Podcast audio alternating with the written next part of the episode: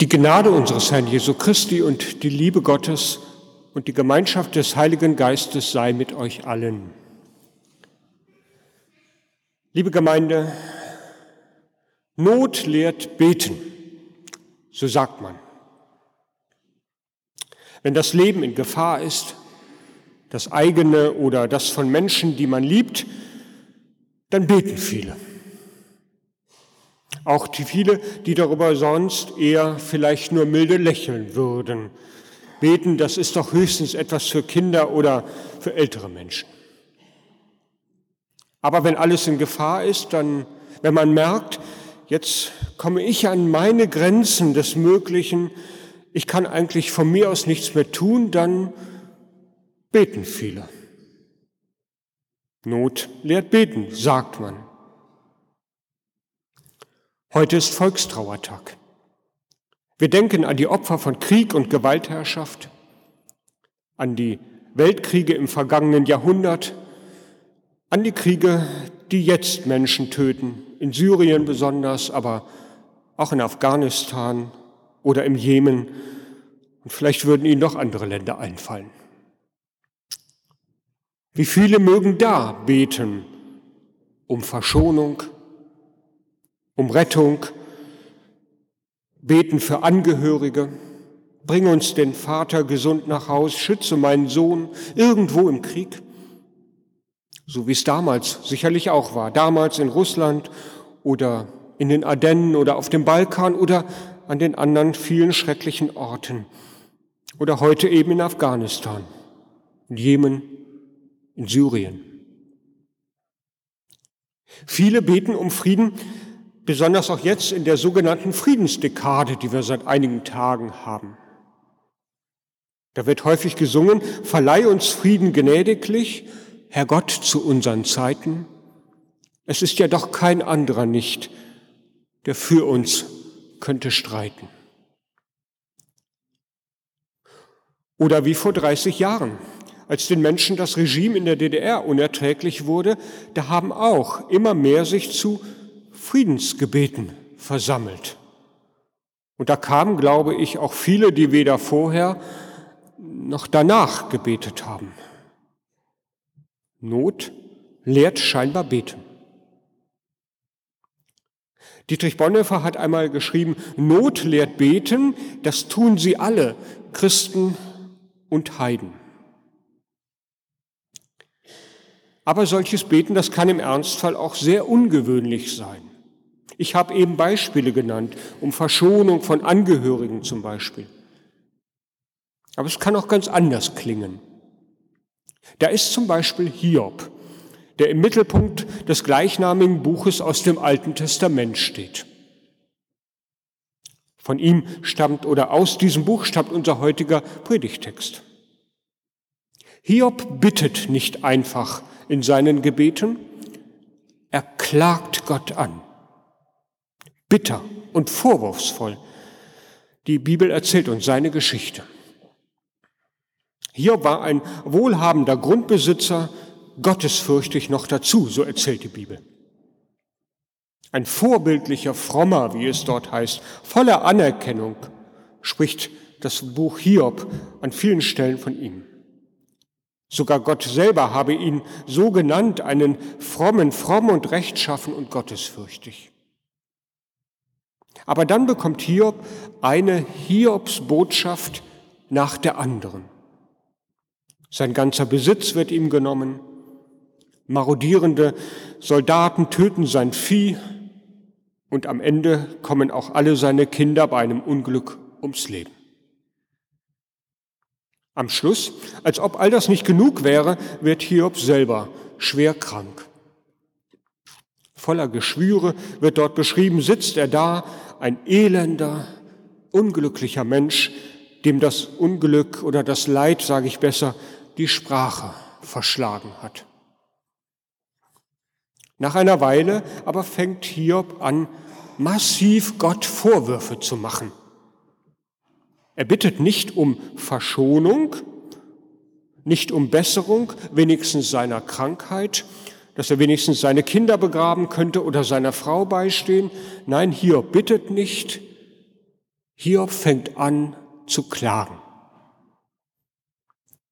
Ein Dichter hat Hiobs Klage dann in der Bibel in Worte zusammengefasst und ein Text, ein Teil davon ist unser heutiger Predigtext. Ich lese aus dieser, aus Hiobs Klage und zwar in der Übersetzung von Jörg Zink, weil ich das Gefühl hatte bei der Vorbereitung, das ist nochmal eine Sprache, die es noch deutlicher zum Ausdruck bringt. Also Hiob klagt. Der Mensch, von seiner Mutter geboren, lebt ein paar Jahre voll Unruhe dahin. Wie eine Blume geht er auf und fällt ab. Wie ein Schatten flieht er dahin und vergeht. Und auf diesen Menschen hast du, Gott, Acht und siehst ihn und ziehst ihn vor dein Gericht als ob von Unreinen ein Reiner abstammen könnte, nicht einer. Wenn es doch so ist, dass seine Tage bestimmt sind und die Zahl seiner Monde beschlossen, wenn doch sein Ziel festliegt und er keine Aussicht hat, es zu überschreiten, dann lass ihn doch in Frieden, dass er seine Zeit wenigstens wie ein Tagelöhner genieße. Bis dahin zunächst. Hiob, Sie haben es gehört, er macht Gott ganz massiv Vorwürfe und klagt. Wie kleinlich bist du denn, Gott? Hält er ihm vor. Der Mensch ist ein Nichts vor dir eigentlich, nur wie eine Blume, kraftlos wie ein Schatten. Und du, der große Gott, du kannst ihn nicht in Ruhe lassen? Du ziehst ihn auch noch vor dein Gericht? Ich bin ein fehlbarer Mensch, das sieht Hiob wohl. Wie kann ein Mensch anders sein? Wie kann von einem Unreinen ein Reiner kommen, heißt es. Wie kann ein Mensch anders sein? Aber so hast du Gott uns doch geschaffen. Es ist nicht recht, dass du uns deswegen mit Strafen überziehst. Das ist einfach kleinlich. Sie merken es, Hiob, der beharrt darauf, wie schon vorher in einem langen Gespräch, auch in den Kapiteln davor, die uns berichtet werden, er beharrt darauf, ich bin ein Mensch, ja, sicher, aber ich habe mir nichts zu Schanden kommen lassen. Nichts, zumindest so, womit du mich nun so strafen könntest. Ich habe es nicht verdient, dass es mir so geht.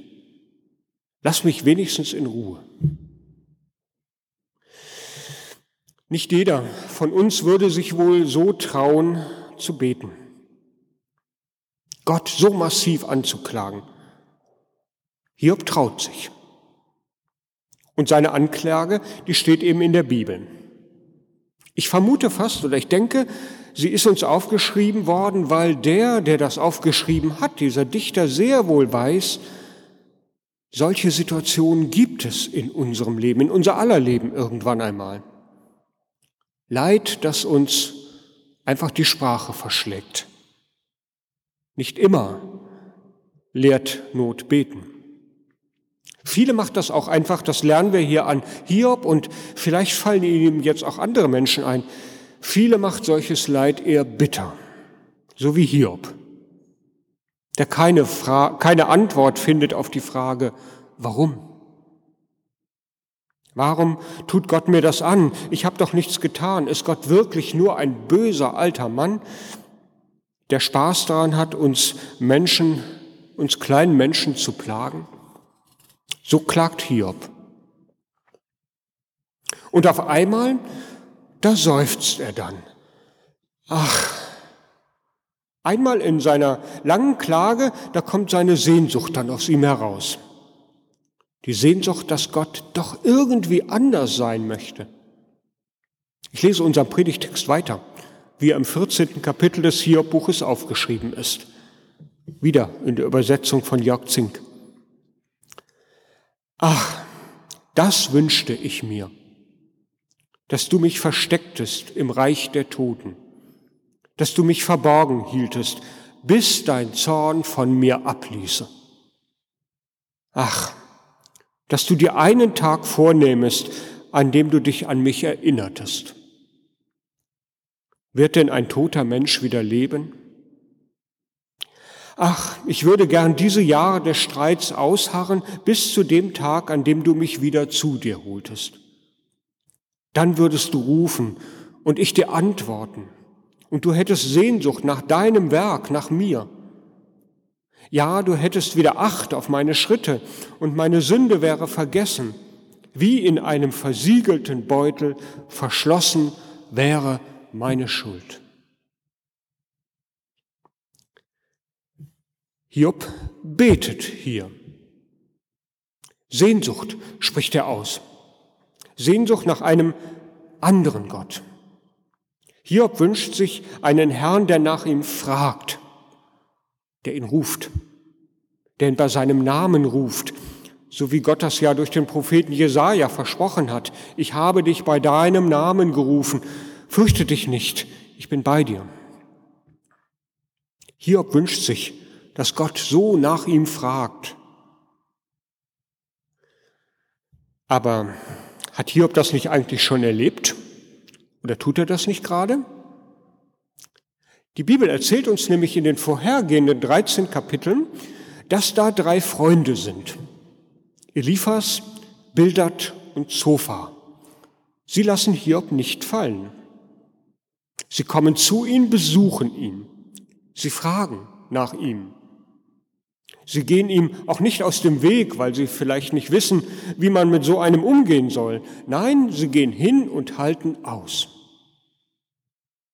Erst schweigen sie, so wird dort erzählt, mit ihm sieben Tage und sieben Nächte und dann diskutieren sie mit ihm.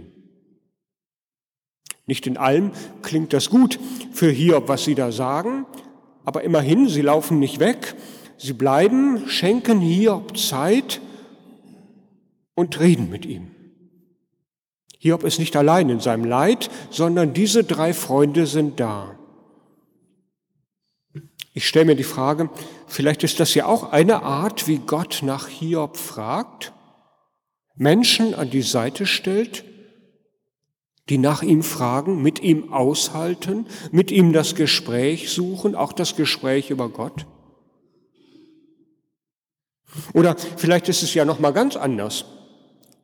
Sind vielleicht die Freunde solche Menschen, die einfach nach den mühseligen und beladenen fragen? Nach den mühseligen und beladenen wie Hiob, weil sie in ihm Gott sehen? Erinnern Sie sich an unsere Evangelienlesung von eben aus dem Matthäusevangelium, wo der König auf dem Thron sitzt und erzählt, von den mühseligen und beladenen, von den Kranken, von denen im Gefängnis, von denen, die nicht zu essen, nicht zu trinken haben, die nackt sind. Und er sagt, da, wo ihr denen begegnet seid, mit ihnen ausgehalten habt, da habt ihr mit mir ausgehalten. Ist es vielleicht so, sind die Freunde solche Menschen, die nach dem mühseligen und beladenen fragen, weil sie in ihm so jemanden sehen, in denen ihnen Gott begegnet? Gott, der also gar nicht von oben auf uns herabschaut, sondern mitten unter uns ist.